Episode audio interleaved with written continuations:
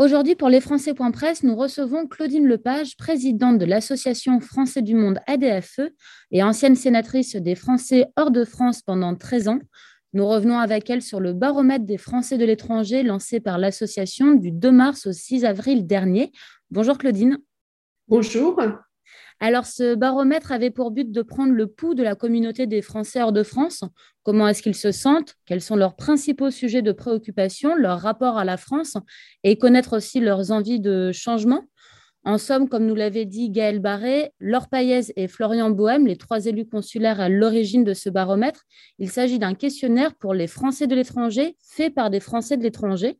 Alors, est-ce que ces Français de l'étranger ont-ils été réceptifs? Je pense qu'ils ont été euh, réceptifs. On a reçu euh, plus de 12 000 euh, réponses. donc, c'est un, bon, résultat qui permet une analyse de leurs réponses. Donc, on peut être satisfait de, de cet aspect-là du travail. Ok. Et on a vu à l'intérieur qu'il y avait 41% des participants qui ont quitté la France depuis plus de 20 ans, que 39% sont des binationaux. Est-ce que cela met en avant le fait que les Français de l'étranger, quels qu'ils soient, restent toujours attachés à la France?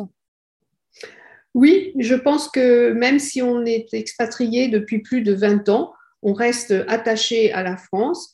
Et le fait que des binationaux aient répondu montre en effet que même s'ils ont une double culture, une double nationalité, eh bien la France reste importante pour eux.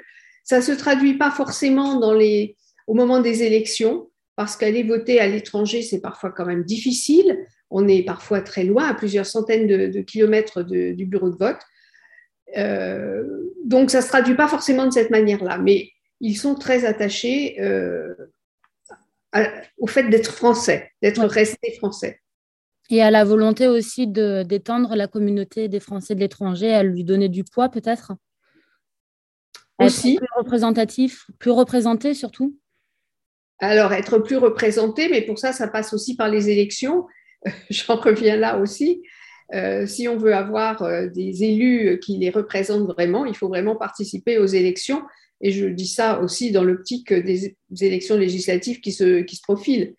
Mais malgré cela, même s'ils ne vont pas voter, eh bien, ils se sentent français et, la preuve, ils répondent à ce, au sondage. Et euh, d'ailleurs, ce sondage, il était construit comment? C'était des questions ouvertes, des questions fermées, les deux? Il y avait les deux, les deux types de questions. Euh, le questionnaire a été euh, conçu par Gaël Barré, Laure Palaise et Florian Bohème en collaboration avec la junior entreprise de Paris-Dauphine. Et nous avions donc les deux types de questions. D'accord. C'était des questions sur quel thème? Sur euh, l'expatriation, sur euh, le pouvoir d'achat, sur l'écologie, sur l'éducation? Alors, c'était des questions qui d'abord euh, cherchaient à les définir, qui ils sont, hommes, femmes, ou bien quel est leur profil sociologique plutôt quelle est leur profession, c'est-à-dire le statut plutôt que leur profession d'ailleurs, est-ce qu'ils sont recrutés locaux? Est-ce qu'ils sont euh, entrepreneurs? Est-ce qu'ils sont fonctionnaires? Et on a vu qu'il y avait une majorité d'ailleurs de personnes en recrutement local. Et donc, et les questions portaient aussi sur leur âge, euh, etc. Ok.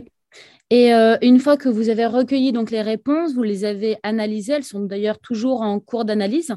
Et ça, comme vous l'avez dit, donc en collaboration avec la junior entreprise de l'Université Paris-Dauphine. Euh, quelles sont les grandes tendances qui en sont ressorties pour l'instant? Alors, donc on sait davantage, euh, on sait maintenant qui a répondu, euh, puisque, comme je vous l'ai dit, il y a une majorité de, personnes en recrutement local, ça fait plus de 33%. on a 26% de retraités. Alors, ce n'est pas forcément dans les mêmes pays. On a aussi des indépendants, on a des expatriés, finalement pas si nombreux que cela, et puis des volontaires et des fonctionnaires aussi. Donc on a vraiment tous les profils et euh, je suppose que vous avez reçu euh, les premiers résultats sous forme de, de graphiques, etc. Voilà. Donc on a le profil de ces, de ces personnes, on a aussi le nombre euh, d'années qu'ils ont passées à l'étranger. Et donc, comme vous l'avez mentionné, la majorité est resté plus de 20 ans à l'étranger. Et puis, il y en a qui ont toujours habité à l'étranger, qui sont nés à l'étranger. voilà. Donc, une grande partie des, des, répondants ont quitté la France depuis plus de 20 ans, 40, plus de 40%. Mmh. Et la très grande majorité des répondants sont inscrits au registre mondial des Français établis hors de France.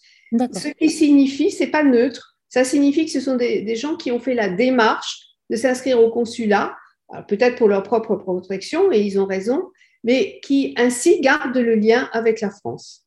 Bien sûr. Ce n'est pas neutre de cette réponse. Et puis donc, euh, comme on l'a indiqué, il y a 39% euh, de, de binationaux, ce qui est assez important. Alors 39% parmi ceux qui ont répondu, euh, bien sûr. Ils sont en majorité non membres d'une association, donc ce ne sont pas nos membres qui ont répondu. Et euh, voilà, mais ça ne les empêche pas d'être quand même intéressés et d'avoir ce lien avec la, la, France. Bien sûr. Et au niveau des préoccupations, qu'est-ce qui est ressorti essentiellement? Eh bien, la, la première préoccupation, c'est la même que lors du baromètre que nous avions fait en 2019, la première préoccupation, c'est la retraite à près de 40% des, répondants. Ensuite, ça c'est lié au contexte actuel, la situation internationale, bien sûr, qui est très inquiétante. En, numéro le baromètre, vous l'avez prolongé justement au moment où la guerre en Ukraine euh, s'est déclenchée. Oui, on l'a peut-être pas prolongé que pour ça, mais ça c'est arrivé à ce moment-là. Ensuite, la troisième préoccupation, c'est l'accès à une assurance médicale. Euh, en effet, ça reste très onéreux et difficile dans certains pays. En quatre, ensuite, c'est l'éducation pour leurs enfants. C'est la transmission de la langue, de la culture française et d'avoir une éducation euh, digne de ce nom, bien sûr pour ceux qui ont des enfants. Et puis en cinquième position, le dérèglement euh, climatique. Un quart des personnes interrogées, ou en tout cas des répondants, euh, se sont euh, dit euh, très inquiets par le dérèglement climatique. Voilà. D'accord. Est-ce que en 2019, donc quand vous l'aviez fait, à part la retraite, il y avait déjà des sujets qui, qui, étaient les similaires ou pas? Des sujets de préoccupation? Il y en avait d'autres? L'éducation et aussi la, la protection sociale. Ce sont les sujets qui reviennent toujours sur le devant de la scène.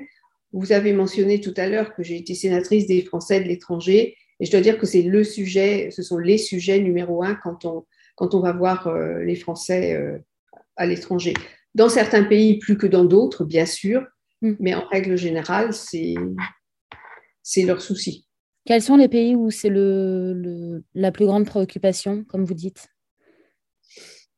Alors, la préoccupation, elle est, elle est partout dans certains pays, c'est une question, une question de coût. Euh, parce que adhérer à la CFE, ça reste cher. Et donc, euh, certains euh, se tournent vers d'autres systèmes de protection sociale. Et quand je dis dans certains pays, je devrais préciser qu'il y a des, pays pour qui dans lesquels c'est même pas envisageable. Et là, c'est un, un, vrai sujet. En Afrique, par exemple, on a quand même beaucoup de compatriotes qui ne sont pas assurés du tout. Et quand arrive un accident, euh, un accident de la vie ou un accident de la route, c'est catastrophique. D'accord. Donc on peut s'attendre à ce que quand vous aurez fait vraiment l'analyse fine des résultats, que par exemple la préoccupation principale de euh, l'assurance la, de maladie, etc., ressorte énormément dans les pays d'Afrique. Je crois, je crois. Des contacts que j'ai pu avoir au cours des années, c'était clairement le sujet. Après, c'est l'enseignement, le coût de l'enseignement, la, après, on ne peut pas construire des écoles françaises à tous les coins de rue, même si le président de la République a, annoncé qu'il allait euh, doubler les effectifs. Ou, bon, euh, ça, reste, ça reste un sujet. Quand les, Français sont dans un pays où l'école est, une école de qualité, eh bien, au pire, ils les mettent dans l'école euh, du pays et ce n'est pas dramatique. Bien sûr, encore. C'est plus compliqué. voilà. Très bien. Et aussi, on a vu donc dans les premières estimations que vous avez euh, reçues que euh, les pays qui ont le plus répondu à ce questionnaire sont le Canada, l'Allemagne, l'Espagne, le Royaume-Uni et les États-Unis. Est-ce que euh, c'est corrélé justement les réponses, les grands sujets de, de, préoccupation avec ces pays ou pas spécialement, comme on vient de le voir par exemple avec les pays d'Afrique? Je, pense que ces sujets-là, euh, sous des formes différentes, mais on les rencontre aussi dans les pays d'Afrique. oui, dans les pays d'Asie, dans les pays d'Amérique latine aussi. Absolument. La préoccupation de la retraite ne se pose peut-être pas dans les mêmes termes qu'en France, où en France c'est un débat actuellement sur la durée de cotisation euh, l'âge de départ à la retraite, euh, je crois que pour, pour certains de nos compatriotes, c'est tout simplement la question, vont-ils toucher une retraite? Mm. Est-ce qu'ils ne cotisent pas à fond perdu? C'est des choses qui, arrivent. Est-ce qu'il existe un système de retraite? Ça peut être très compliqué. Si on met ça en relation au fait, euh, avec le, fait que beaucoup sont des recrutés locaux, tout dépend du système de retraite du pays dans lequel ils travaillent, ils sont. Et pour les autres Donc, les Pardon, je n'ai pas compris. Pour les autres sujets qui sont ressortis également, comme euh, l'éducation, l'écologie, le pouvoir d'achat, c'est aussi des, sujets qui finalement touchent tous les Français hors de France et pas seulement euh, là où euh, il y a eu le plus de réponses. Non, je dirais ça les, ça les touche partout. Le fait qu'ils répondent moins, c'est peut-être qu'ils ont actuellement d'autres sujets. Si je pense à nos ressortissants au Mali, par exemple, je crois qu'ils ont d'autres sujets de préoccupation actuellement. Euh, que répondre à notre euh, questionnaire. Euh, Pareil pour les Français à Shanghai, par exemple, en ce moment, qui sont confinés depuis bientôt un mois. Tout à fait, tout à fait. Donc, dans l'instant, leur réponse serait sans doute différente. Lorsqu'on est confiné depuis un mois, la première question, qui, enfin, la première chose qui vous vient à l'esprit, c'est peut-être pas la retraite, mais tout simplement retrouver une vie normale à court terme. Bien sûr. Très bien. Et euh, quand est-ce que vous aurez justement euh, affiné tous ces résultats? Je pense que d'ici la fin mai, euh, je ne fais pas partie de l'équipe qui, analyse tout ça, mais je pense que d'ici fin mai, on devrait avoir une analyse fine de tous ces résultats. Très bien. Et pour terminer, est-ce que vous comptez annualiser ce baromètre des Français de l'étranger? Alors, l'annualiser, euh, peut-être pas. Euh, nous en avons déjà fait un en 2019 dans le contexte euh, du grand débat lancé par le président de la République. C'était le contexte un peu compliqué et un peu difficile des Gilets jaunes. Et donc, nous voulions savoir un petit peu quel était le, ressenti à l'étranger. Et puis là, c'est un petit peu une, opération disons, euh, post-Covid, que nous espérons être post-Covid, et euh, voir comment se, sentent les Français de l'étranger après ces, deux ans euh, difficiles, une période qui n'est pas terminée pour tout le monde. Bien sûr. Donc, ce ne serait pas l'annualiser, mais le refaire de tous les Il me semble que tous les deux, trois ans, ce serait un bon rythme. Très bien.